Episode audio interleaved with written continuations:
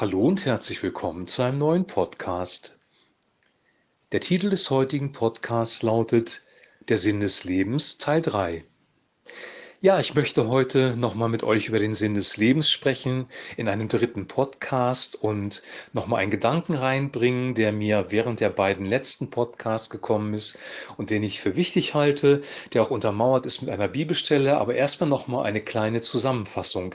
Wir haben ja im ersten Podcast zum Thema Sinn des Lebens besprochen, dass der Sinn des Lebens ist, Gott mit seinem ganzen Herzen zu lieben, mit seiner Kraft, mit allem, was wir sind und seinen Nächsten wie sich selbst. Also wir sollen Gott lieben, den Nächsten lieben und uns selbst lieben. Dann haben wir eine Definition der Liebe gehört aus 1. Korinther Kapitel 13. Das könnt ihr gerne nochmal nachlesen. Und dann haben wir über über Hindernisse gesprochen, die der Liebe entgegenstehen. Im zweiten Podcast ging es dann um das Thema Vergebung, dass Vergebung unser Leben befreit, dass wir durch Vergebung ähm, Leichtigkeit hineinbekommen. Und im in der Folge dann haben wir darüber gesprochen, dass Gott uns nicht einen Geist gegeben hat der Furcht, sondern der Liebe, der Kraft und der Besonnenheit. Also wir haben eine Hoffnung für die Zukunft. Wir dürfen in der Liebe Gottes leben und ähm, dürfen ja fröhlich durchs Leben gehen, trotz aller Schwierigkeiten, die auf uns zukommen werden. Es wird schwierige Zeiten geben, aber wir dürfen trotzdem eine Grundfreude haben, weil die Freude ist auch ein Teil der Frucht des Heiligen Geistes. Und heute möchte ich über einen kurzen Abschnitt sprechen, über einen Vers aus dem Römerbrief Kapitel 8. Und der Kontext ist wichtig, damit man diesen Vers verstehen kann. Paulus spricht hier nämlich von der Vergänglichkeit der Schöpfung, von der Vergänglichkeit von uns selber, dass wir seufzen in uns, also dass Betrübnis und schwierige Zeiten da sein können und dass wir auf Hoffnung gerettet sind und darauf warten, dass Christus wiederkommt.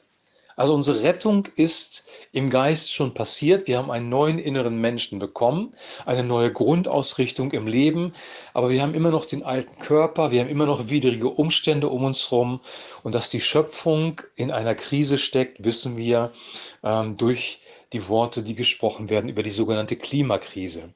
Also alles ist irgendwie in einer Krise, in einer schwierigen Situation. Und dazu kommt noch, dass wir auch grundsätzlich immer wieder Probleme haben. Das können familiäre Probleme sein, das können berufliche Probleme sein, gesundheitliche Probleme, finanzielle Probleme. Und da darfst du jetzt dein persönliches Problem, in dem du gerade steckst, einfach mal einsetzen. Also Paulus war Realist er hat die Welt realistisch gesehen. Er hat kein rosarotes Bild gemalt, das nicht der Realität entspricht, sondern er war wirklich Realist. Er ist selber durch unendliches Leiden gegangen. Er hat Schiffbruch erlebt. Er ist gesteinigt worden. Er wurde ins Gefängnis geworfen. Er ist abgelehnt worden von einer ganzen Region, wo er das Evangelium verkündet hat.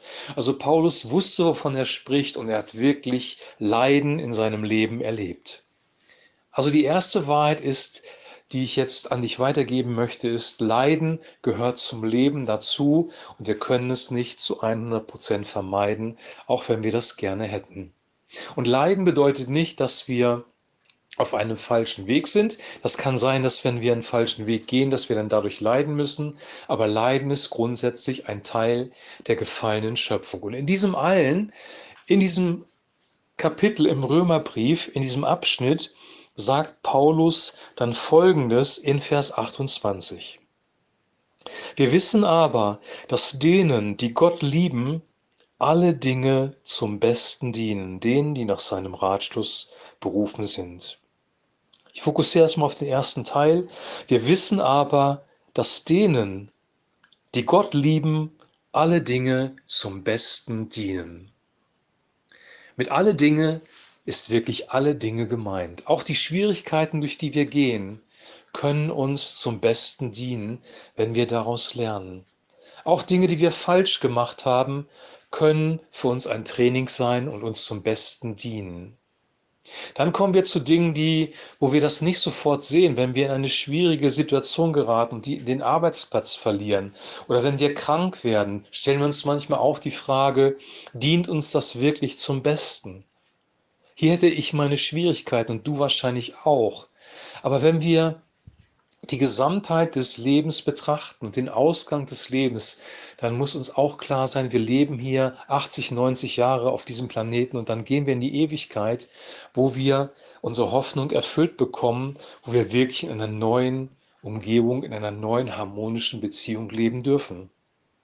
Trotzdem sind die Schwierigkeiten da und trotzdem ist Leid etwas, das sehr real ist, gerade wenn es vielleicht mit körperlichen Schmerzen zu tun hat oder dem Verlust eines Kindes oder dem Verlust eines Arbeitsplatzes, wo es ans Existenzielle geht, wo wir wirklich tief getroffen sind in unserer Seele und innerlich verzweifeln. Da ist dieser Vers nicht so einfach zu verstehen und kommt uns nicht so einfach über die Lippen. Und dann, wenn wir dann noch falsch verstehen, dass hier steht, denen, die Gott lieben, dann machen wir da vielleicht draus, ja, ja, gut wird es mir nur gehen und ich werde nur das Positive daraus nehmen, es wird mir zum Besten dienen, wenn ich vorher Gott geliebt habe, in dem Sinne, dass ich praktisch eine Leistung gebracht habe, um Gott zu lieben. Oder anders ausgedrückt, ich muss erstmal Gott lieben und wenn ich das tue, dann dienen mir alle Dinge zum Besten. Und genau das steht hier nämlich nicht, weil da, wo die Bibel im Neuen Testament an dieser Stelle von Liebe spricht, steht das Wort Agape. Und wir haben im ersten Podcast und zu diesem Thema Sinn des Lebens, äh, und deswegen schließt sich hier der Kreis, ja festgestellt, dass diese Agape-Liebe eine übernatürliche Liebe ist, die von Gott erstmal zu uns kommt. Und wenn wir diese Liebe bekommen haben, dann können wir Gott lieben und dann können wir unseren Nächsten lieben und dann können wir auch uns selbst lieben. Also diese Liebe können wir nicht produzieren, sie ist ein Geschenk Gottes. Diese Liebe fließt durch den Heiligen Geist von Gott zu uns und wenn wir diese Liebe bekommen haben, können wir Gott zurücklieben. Dann fließt diese Liebe wieder zu Gott. Wir können unseren Nächsten lieben. Sie fließt durch den Heiligen Geist zum Nächsten und sie fließt auch zu uns selber und wir werden vernünftig mit uns umgehen. Auch mit unserem Körper, der noch nicht gefallen ist, äh, der noch nicht erneuert ist. Und in diesem Sinne gibt es einen ganz, ganz anderen Sinn. Das würde dann nämlich bedeuten, wenn ich das mal zusammenfassen darf, die Liebe trägt uns durch und wird dafür sorgen, dass uns alle Dinge zum Besten dienen. Die Liebe trägt uns durch und wird dafür sorgen, dass uns alle Dinge zum Besten dienen. Und diese Liebe kommt von Gott selber. Er ist die Quelle. Er gibt uns diese Liebe gerne und wir dürfen diese Liebe gerne weitergeben. Die Liebe hat eine Eigenschaft. Die Liebe ist wie fließendes, frisches Wasser. Sie fließt von Gott zu uns, durch uns hindurch, zu anderen, zu uns zurück. Die ist im Fluss und wenn ein, ein Fluss unterbrochen wird, wenn das Wasser in der Leitung stehen bleibt, dann fängt es an zu stinken, dann wird es nicht mehr brauchbar, dann geht es irgendwie kaputt. Die Liebe muss also fließen. Die Liebe soll weitergehen von uns. Jesus geht so weit, dass er sagt, liebe sogar deine Feinde. Wir sollen unsere Feinde lieben, wir sollen sie segnen, wir sollen eigentlich jeden Menschen lieben.